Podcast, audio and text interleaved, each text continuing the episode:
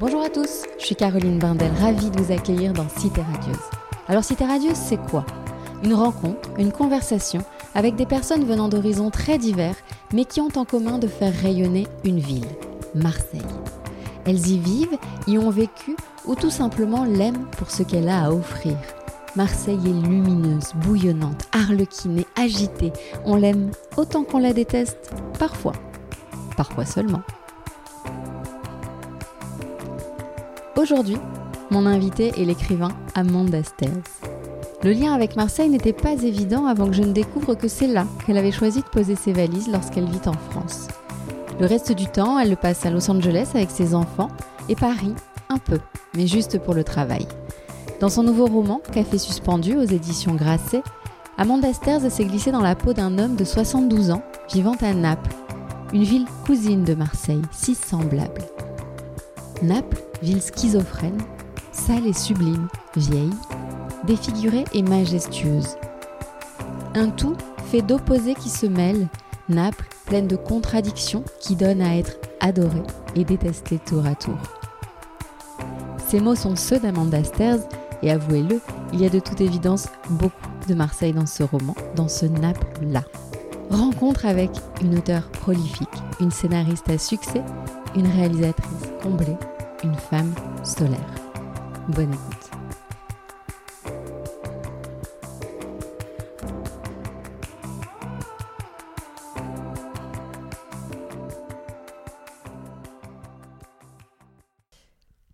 Amanda, bonjour. Bonjour. Je suis très heureuse de vous avoir euh, au micro de Cité Radieuse, donc pour évoquer Marseille, bien sûr, qui est le fil rouge de ce podcast, mais également votre parcours et votre actualité. Alors Amanda, vous êtes euh, écrivain, écrivaine, comment vous aimez dire d'ailleurs auteur, autrice? Moi je dis écrivain, mais... Écrivain. Je je suis, euh, vieux jeu, mais ça me fait plaisir qu'on dise écrivaine aussi, il n'y a pas de problème. Je trouve ça moins joli. Alors vous êtes écrivain, euh, scénariste, réalisatrice. Si vous deviez vous présenter de manière plus générale à quelqu'un qui ne vous connaît pas aujourd'hui, vous diriez quoi? Euh, professionnellement, je, je suis quelqu'un qui raconte des histoires euh, de, avec des vecteurs très différents, mais c'est ça, je suis quelqu'un qui raconte des histoires. Et plus généralement? Et plus généralement, bah, je suis euh, une maman qui a raconté beaucoup d'histoires à ses enfants qui grandissent. Euh, voilà, une euh, amie, je pense, quelqu'un de, de, solaire et euh, qui, j'espère, fait partager ça aux, aux gens qui m'entourent. Alors en deux mots, je raconte comment nous en sommes arrivés à nous retrouver ce matin ici, alors dans cet hôtel La Louisiane, dont on dira deux mots parce qu'il il est particulier. Donc j'ai contacté euh, Grasset, votre maison d'édition, car j'envisageais de parler de votre nouveau roman dans la presse écrite et nous avons évoqué ce podcast, mais je n'avais pas de lien entre Marseille et vous, en tout cas je ne le connaissais pas. Et c'est en voyant euh, une de vos stories sur Instagram que j'ai vu des photos de Marseille avec le hashtag Home. Et là j'ai sauté sur l'occasion, je vous ai envoyé un petit message. Donc c'est donc à Marseille que vous avez choisi de, de vivre de temps en temps. Vous partagez votre vie entre Paris, Los Angeles et donc Marseille. Pourquoi Marseille? Bah, surtout Los Angeles, en fait, j'habite à Los Angeles et quand je suis en France, je préfère être à Marseille qu'à Paris. Paris, c'est vraiment un endroit où je viens travailler. Euh, pourquoi Marseille? Parce que euh, c'est un endroit dont je suis tombée euh, amoureuse. Alors parfois ça s'explique les histoires d'amour, parfois pas. Il y a des raisons objectives et il y a aussi une raison de pourquoi on se sent bien quelque part. Ça c'est toujours très dur à expliquer. Euh, mais j'ai ressenti un peu, ça va vous paraître bizarre, mais l'énergie que j'ai sentie à New York quand euh, j'avais 18 ans. Euh, c'est- C'est-à-dire un endroit de, très propice à la création parce que j'ai l'impression que c'est un endroit où le melting pot marche, où il y a un mélange de, euh, de culture, de, de génération, d'énergie très différentes et il y a quelque chose qui est en train de se passer en ce moment à Marseille, je trouve, dans la... et qui donne envie de créer, qui donne envie de partager, qui donne envie de croire que c'est possible d'être dans une société euh, euh, multicolore euh, et, et tournée vers le partage. Vous l'avez découverte comment, Marseille? Alors, au tout début, histoire très bizarre, j'ai la toute pre- première découverte réelle, c'est par euh, un copain qui s'appelle Marc Beaucourt. Et Marc, c'est le, le, PDG d'une société que j'ai créée avec lui à Marseille et qui est une boîte qui fait des fortunes cookies. Mais oui, c'est vrai. Euh, qui s'appelle Kiss and Fly. Ces petits gâteaux à ouais, message. Petits bah, en fait, pendant des années, je me suis dit, mais pourquoi c'est toujours euh, dégueulasse ces gâteaux euh, qu'on a à la fin d'un. Souvent, c'était dans les restaurants chinois qui les servaient, même si à l'origine, c'est une invention japonaise. et je trouvais ça génial comme concept, mais à chaque fois on casse les gâteaux en deux, on prend le message et puis on, on les mange pas. Et je me suis dit, mais il faut en faire des bons, il faut en faire des, des français. Et, et comme je suis têtue et que j'ai des, voilà, quand j'ai une idée en tête, je vais jusqu'au bout. Je suis euh, évidemment allée voir quelqu'un qui savait mieux que moi comment on mettait en place tout, ça, même si ça, venait pas de là, mais quelqu'un d'un peu plus business. Et euh, j'ai rêvé à, ça avec Marc et ensuite avec sa femme Amandine. Et on a voilà, créé ça euh, un peu dans un, un esprit de copain au début. Et maintenant, ça marche super bien. Et Kiss and Fly, c'est à Marseille, donc je vous encourage à les goûter si vous ne les connaissez pas. Et je vais même leur tendre mon micro du coup pour qu'ils me racontent ça. Ah ouais, ouais, c'était c'est vraiment une belle aventure et euh, on a souffert avec le Covid. Et voilà. Donc ça a été un peu euh, quand je venais les voir pour Kiss and Fly, euh, je partais le matin et, de Paris, il pleuvait, puis j'arrivais en octobre et on déjeunait dehors et tout, et je me disais ouais, c'est quand même sympa comme endroit.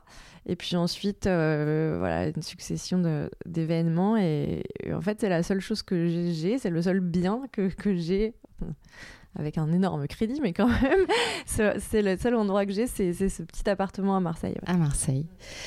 Alors, dans votre nouveau roman, Le Café Suspendu, vous vous glissez dans la peau d'un Français installé à Naples. On va y revenir, bien sûr. Naples, cette fois, pittoresque, chaleureuse, ça rappelle un peu Marseille. Est-ce que Marseille pourrait également vous inspirer dans votre travail?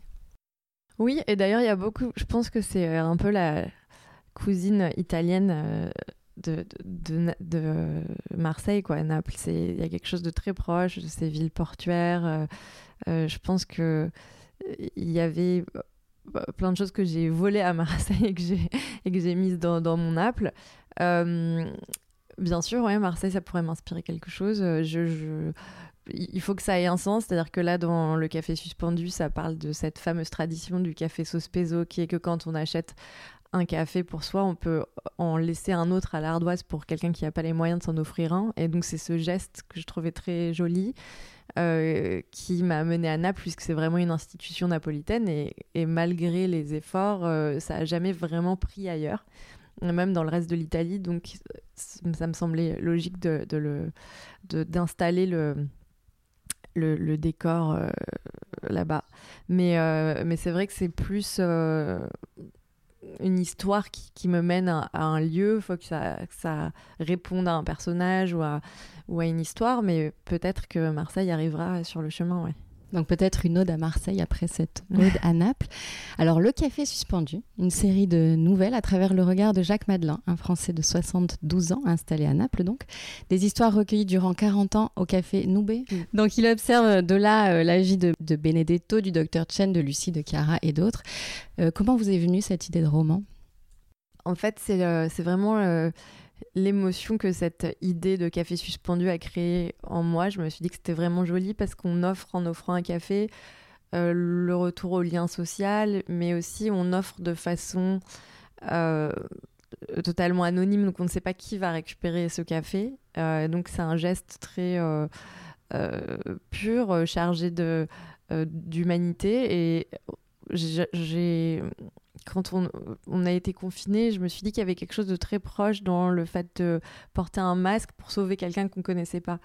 Euh, et à la fois dans la fin de, ce lien social et dans le fait d'arrêter ce lien pour se protéger justement les uns les autres, il y avait quelque chose qui, ressemblait à ça. Et je pense qu'on a besoin en ce moment d'histoires euh, solaires, d'histoires qui, donnent envie de tendre la main.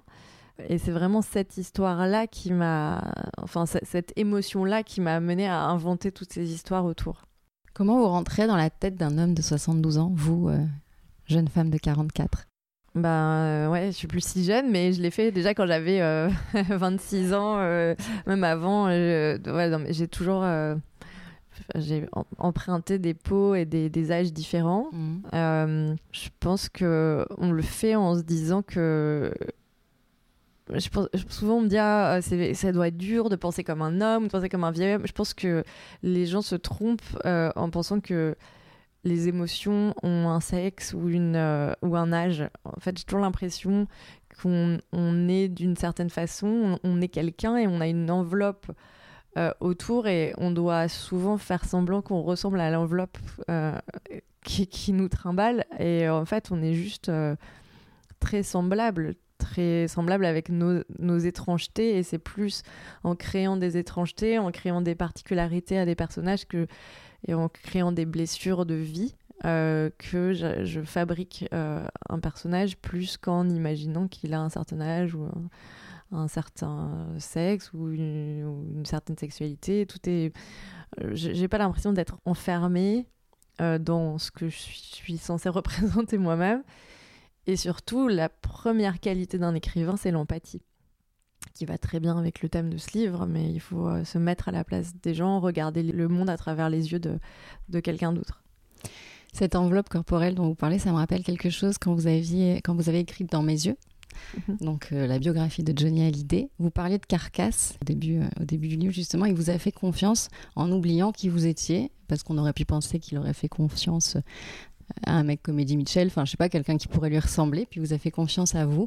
J'aimerais bien que vous nous disiez deux mots de cette expérience et de cette chance folle que vous avez eue de, recueillir les confidences de cette euh, star.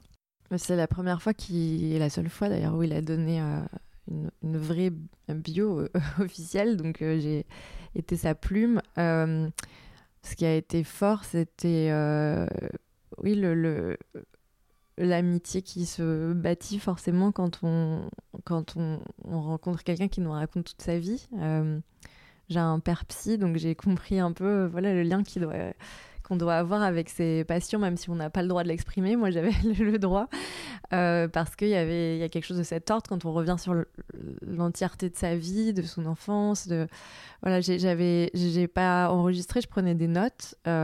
et j'étais vraiment à son service. Il y a pas, alors c'est rare parce que pour moi de pas exprimer d'opinion ou j'étais pas forcément d'accord avec euh, ce qu'il disait mais j'étais euh, là pour euh, exprimer du mieux possible ce qu'il ressentait sa vie ses souvenirs et d'ailleurs en respectant même les, les erreurs qu'il y avait dans, dans ses souvenirs l'idée c'était pas de c'était pas de faire ce que justement tous les autres pouvaient faire mais de se dire voilà comment lui voyait sa vie euh, parfois quelques imprécisions dans les dates, etc. Mais vous avez tout laissé euh, tel quel.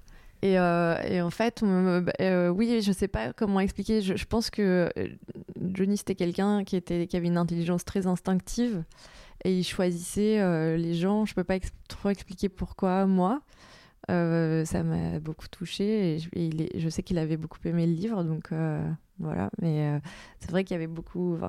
Il aurait pu choisir euh, un rondeau avec qui il a écrit plein de fois. Ou, euh, mais voilà, j'ai eu cette chance. une, vraie, chance. Euh, vous me parliez tout à l'heure, vous aimez raconter des histoires, enfin, c'est votre métier, c'est votre talent. On a parlé de cet hôtel, la Louisiane, où nous nous trouvons, et puis finalement on est passé à autre chose. On, va en dire deux mots parce qu'il est très étonnant. On est au cœur de Saint-Germain. La vue est sublime sur les toits de Paris. Je ne connaissais pas du tout. Il y a, il y a pas longtemps, j'ai un, ami ami Guillaume, je lui, le dis parce que c'est quand même lui qui m'en a parlé la première fois, me dit euh, euh, Ah, mais tu connais pas la Louisiane, mais c'est un hôtel mythique, où Simone de Beauvoir allait écrire, ou les Doors. Là, je pense qu'on est dans une chambre, c'est drôle, on est dans une chambre où il y a quatre lits, on a l'impression d'être dans un dortoir. Et on m'a dit que les Doors avaient dormi là quand euh, ils allaient au fameux whisky à gogo, faire des concerts dans le coin et tout. Donc, ouais, c'est assez chargé, et surtout, y a pas, ils n'ont pas refait, ils n'ont pas fait de travaux, donc c'est dans son jus. Euh, avec ce que ça a de positif et négatif, mais c'est assez, euh, ouais, c'est vraiment mythique. Et il y a, je vous montrerai euh, une photo qu'on m'a envoyée de une peinture de Lucien Freud et qui est la vue sur l'immeuble d'en face. Donc on est vraiment Ouais, je pense qu'il y a une série de noms d'écrivains et encore des écrivains qui viennent écrire ici au calme de, de Saint-Germain-des-Prés. Alors c'est vrai qu'il y a beaucoup d'écrivains qui s'isolent au moment de l'écriture. Est-ce que vous avez, vous, des habitudes de travail? Est-ce que par exemple, quand vous écrivez sur Naples, vous vous rendez à Naples pour vous imprégner de l'ambiance, de l'atmosphère?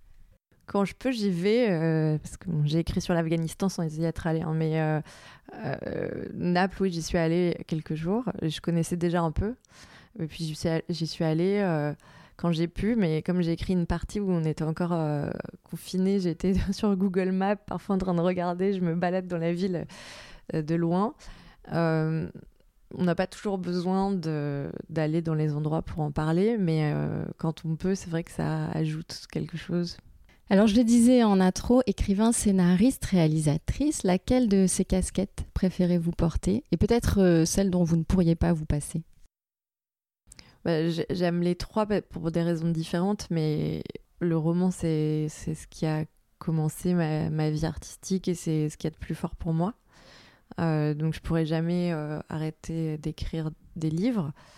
Euh, le reste, j'ai besoin d'espace parfois parce que c'est des aventures très difficiles, même physiquement, de monter un film, de, voilà, de, de, porter toute une équipe. C'est c'est assez complexe, mais j'aime bien justement cette aventure collective, le fait que euh, on soit euh, juste là pour euh, comme chef d'orchestre de plein d'autres talents et travailler avec plein d'autres artistes, parce qu'on parle toujours de du réalisateur, mais voilà, un chef décorateur, un, un, chef opérateur, tous les gens qui nous entourent ont un talent fou et, et on dépend d'eux. Et il faut qu'on ait tous envie justement de raconter la même histoire au même moment et, avec une vision euh, semblable. Et quand ça arrive, c'est assez magique. Quand vous avez tourné euh, le film Madame, je pense à Madame Rossi de Palma ou Les Promesses, avec Jean Reno entre autres, euh, vous l'avez pas appris ce métier-là? Comment, comment vous avez fait ça Comment c'est J'ai pas appris à écrire non plus. Oui, c'est vrai, mais, là, oui. techniquement, il y a, besoin de savoir des choses. Techniquement, oui. Bah, j'avais fait un court métrage quand j'avais 18 ans et c'était la première fois que j'allais sur un plateau de cinéma, c'était le mien. Euh, je sais même pas comment j'ai réussi à convaincre les gens de mettre de l'argent dans ce truc et tout. Mais je sais pas, c'est une partie de mon caractère. C'était un truc un peu science-fiction, mais, euh, mais euh, une histoire d'amour. C'était assez joli, ça s'appelait L'arme de sang.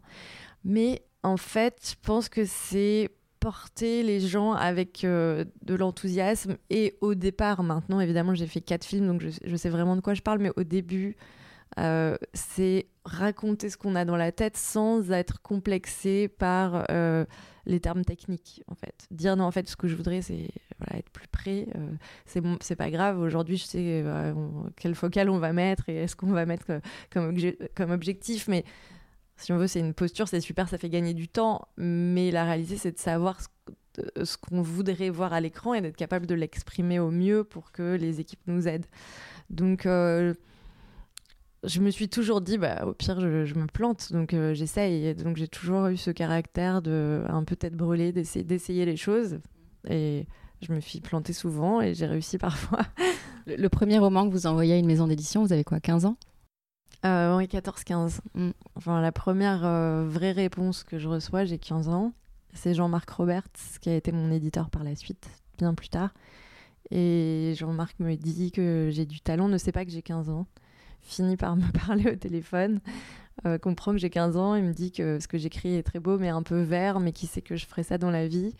Euh, et il me dit qu'en revanche j'ai un sens du dialogue qu'il a jamais vu chez personne et qu'il faut absolument que j'écrive pour le cinéma. Et moi, je viens d'une famille où a, c'est pas du tout euh, mon monde et je sais même pas, je, ça, ça, va sembler être idiot, mais j'ai même pas pensé qu'on écrivait pour le cinéma. Pour moi, je regardais les films, mais je pensais pas qu'il y avait au script et tout ça. C'est un c'était comme un autre monde, quoi, un monde parallèle. Et du coup, je me dis, ah, c'est vrai, peut-être que je peux faire ça. Je suis allée acheter un, un livre, comment écrire un scénario. Et j'en ai écrit un, puis depuis trois, puis j'ai gagné un, à 15 prix. ans Ouais, à 15 ah ans. J'ai gagné un prix quand j'avais 17 ans ou 18 ans euh, au Festival de Paris meilleur scénario et, et puis euh, ça a commencé comme ça. J'ai trouvé un agent et voilà. Mais euh, bon avec beaucoup de travail beaucoup de refus euh, et et beaucoup de volonté. Ouais et pas l'obsession de me dire ah, j'ai écrit un livre et c'est ce livre qui doit passer. J'ai mis beaucoup de livres dans des tiroirs. Et ça il faut que les, les jeunes auteurs le comprennent. Parfois le premier essai des années après, on se rend compte, ah oui, c'est vrai qu'il y avait des choses qui allaient pas, mais euh, il vous aide à construire la suite et on apprend à écrire qu'en écrivant. Si le premier, euh, le coup d'essai est un coup de maître, c'est formidable, mais c'est rare. Il faut euh, écrire, écrire, écrire ou réécrire. Pour ma part, c'était pas réécrire, mais c'était écrire un autre livre. Et je dois avoir quatre romans de la taille de romans finis qui n'ont pas été publiés avant que le premier le soit, ouais. Est-ce qu'on sait combien on porte de, romans en soi? Est-ce qu'on sait si ça peut s'arrêter un jour ou pas? Bah, Ça dépend d'où vient l'urgence. C'est-à-dire que euh, aujourd'hui, je peux écrire un nombre infini de romans, je peux en écrire un tous les deux mois si je veux. Le problème, c'est pas d'écrire, c'est d'écrire avec une chose qui nous dépasse, euh, une nécessité. Euh, le fait d'écrire un roman en se disant si je l'écris pas, je meurs. Et cette chose-là, on ne sait pas combien il y en a. Un jour, j'ai eu une très belle discussion avec euh, Dabadi, Jean-Loup Dabadi, qui était euh, académicien, un grand monsieur, mais surtout le scénariste de, de films mythiques, de la mm. plupart des films de Claude Sauté. Et parolier, oui. Et parolier, de Julien Clerc, entre autres. Euh, et il est venu voir Le Vieux Juif Blonde, donc j'avais 26 ans. Et à la sortie du théâtre, il m'a attrapé les mains, il m'a dit écoute, profite parce que tu es pile dans le moment de grâce. Il me dit il y a un moment où on, on a le souffle, mais on n'a pas encore l'expérience. Il y a un moment où on a le souffle et l'expérience, et celui-là, il peut durer six mois, un an, dix ans, toute la vie, mais il peut s'arrêter et après il reste que l'expérience et on a perdu ça. Et il me le disait un peu les larmes aux yeux, comme si son souffle était parti, ou en tout cas son urgence était partie. Ça fait partie d'une des raisons de ma, de ma force de travail, cette peur que ça s'en aille. Le souffle s'en aille. Alors, pour l'instant, le souffle est bien là. 14 romans, l'écriture de pièces de théâtre comme Ami, Le vieux juif blonde, des livres pour enfants, des chansons, des films. On parlait tout à l'heure de Madame ou les promesses, il y avait Je, vais te manquer euh, également. Euh, en vous retournant un instant sur le chemin euh, parcouru, qu'auriez-vous envie de dire à la jeune femme que vous étiez et qui cherchait sa place sur la photo? Rien qu'elle ne sache déjà. Je pense que on s'entend très bien. Euh, il y a souvent cette question de qu'est-ce qu'on ferait autrement. Euh, pas grand-chose. Et, en fait, je suis assez contente d'être restée euh, justement très semblable à celle que j'étais, malgré tout. Parce que c'est un métier très particulier et un monde où il y a des choses sombres. Et j'ai jamais fait de compromis avec, avec ma morale, avec mon, mon éthique et parfois au détriment de ma carrière. Mais en tout cas, je suis contente de me regarder dans la glace. Ma place sur la photo, c'est donc le titre de votre premier roman mhm. qui est paru en 2004. Vous travaillez sur quoi là? Vous êtes en promo? Est-ce que vous avez besoin de, pause entre, entre l'écriture de, de, romans ou comment euh, Alors là, j'écris un, un, autre livre qui n'a aucun rapport avec. Euh, oui, mais ça fait un moment que je l'écris avec euh, une amie qui s'appelle Aurélie Jean. Euh, Aurélie, c'est une spécialiste de l'intelligence artificielle. Elle est fascinée par l'écriture et moi, je suis fascinée par ce qu'elle fait. Donc, euh, j'avais une idée de un peu dystopique de ce qui pourrait se passer en 2050 avec les puces cérébrales qui sont en train d'arriver et, et bon, bah voilà, du coup, je vous, je vous, dévoile une grosse partie, ça passe à Marseille. C'est vrai? Ouais, ouais. Eh ben voilà, nous y voilà. Euh, une grosse partie du livre se passe à Marseille. Euh, et, euh, et du coup, on écrit ensemble. elle, elle valide toutes mes théories ou invalide mes théories ou les justifie de façon scientifique. Donc, on est, on est en train d'écrire un vrai roman de science-fiction très détaillé avec euh, avec euh, une force de, de, détail et d'exactitude qui, qui peut parfois être euh, effrayante. et on s'amuse beaucoup. Et je pense que ça sortira en janvier. Ah oui. Mm. Donc en fait, vous bouclez la boucle avec votre premier court métrage. On revient à la science-fiction. Oui, mais c'est plus. enfin, je, dis de la science-fiction, c'est plutôt une dystopie parce qu'on est vraiment sur des projection euh, de ce qui pourrait arriver si voilà cette fameuse puce arrivait qu'est-ce qu'est-ce que ça engendre? Donc c'est c'est vraiment sur des voilà on est sur des êtres humains qu'on reconnaît des caractères qu'on reconnaît c'est juste demain quoi c'est pas c'est pas dans, des milliers d'années et c'est assez cinématographique ça il y aura peut-être un projet qui suivra plutôt une série je pense ah oui mm. Vous avez envie de travailler là-dessus Pas moi forcément, mais je pense que ça donnera envie à des gens et il y a quelque chose d'assez excitant à l'imaginer en série. Avant de revenir un petit peu euh, à Marseille, je voulais vous, vous poser une question tout à l'heure concernant Los Angeles. Qu'est-ce qui vous a poussé à quitter la France? Moi, j'aimais plus Paris. Euh, je me sentais pas bien à Paris, c'est toujours le cas. Vrai Pas dans cet hôtel qui est super chouette, mais euh, je trouve qu'il y a une agressivité, il y a quelque chose d'assez complexe et il y a à la fois une un mépris de la non-réussite et une haine de la réussite et il y a une sorte de je sais pas j'ai l'impression d'une ode à la médiocrité rien ne va c'est jamais bien les gens sont jamais enthousiastes je sais pas rien je me sens déprimée dès que je pose le pied à Paris. Pourtant, j'y suis née, euh, mais ça n'a jamais été une ville que, que j'ai adorée. Mais euh, en dehors de sa, de sa beauté évidente, euh, je trouve qu'il y a quelque chose d'assez sombre. Donc, quand je suis en France, je suis très contente d'être à Marseille. Mais en attendant, Los Angeles, c'était une envie de, de changer de de direction, de me, remettre à aimer mon pays en le regardant de plus loin. Et, euh, et professionnellement, c'était euh, une envie d'aller vers quelque chose de, de plus grand.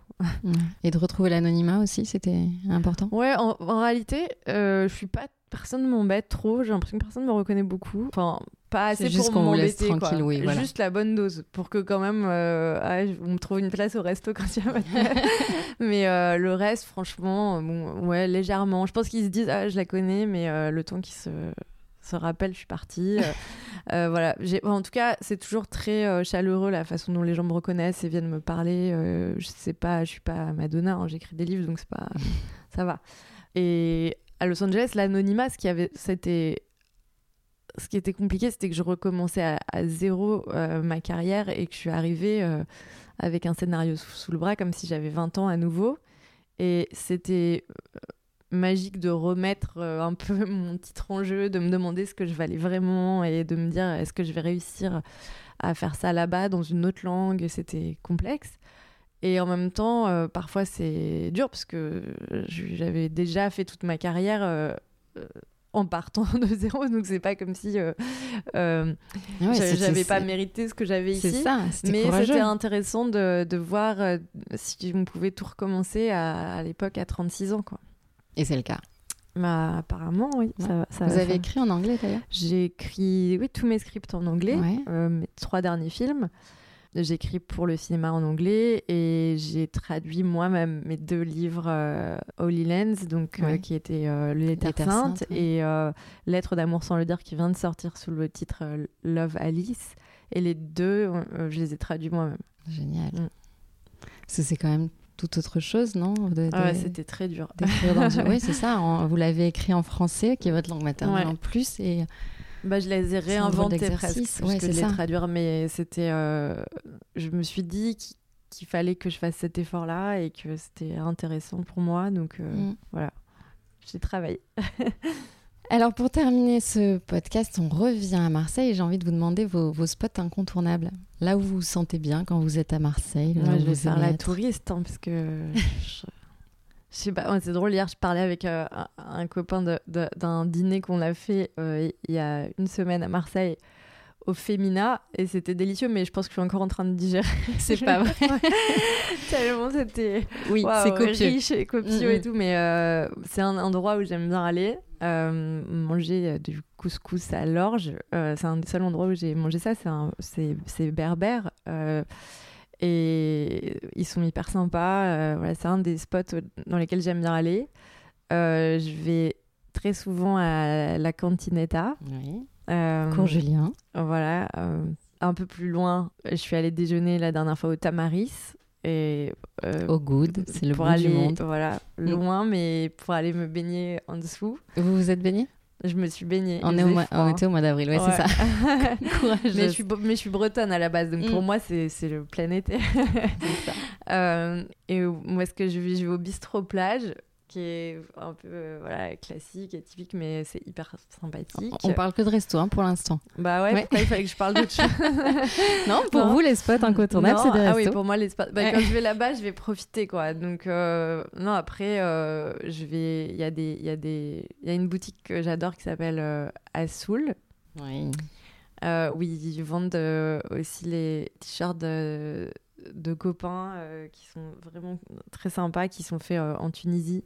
À Bibi euh, Ouais. Oui, je vois très bien. On retrouvera la marque et on, le précisera. ouais. Et je trouve qu'en déco, c'est très joli, tout ce qu'ils font. C'est très méditerranéen, oui.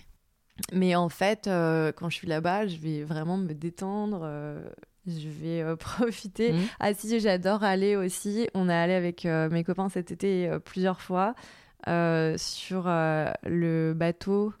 Le don du le, vent Le don du vent. Ouais.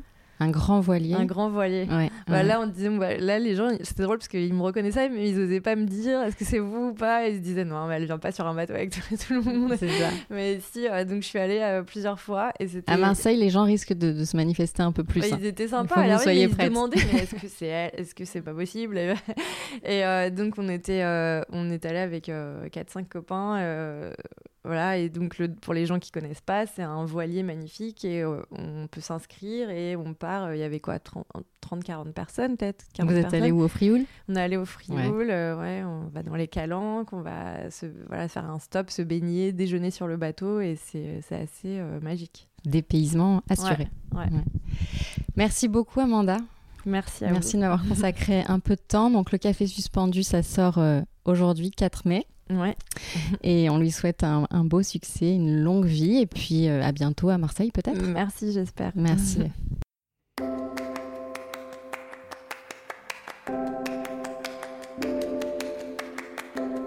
C'est terminé pour aujourd'hui. J'espère que cet épisode vous a plu. N'hésitez pas à en parler autour de vous, à le partager et à laisser des étoiles et des avis sur votre application de podcast préférée. À très vite.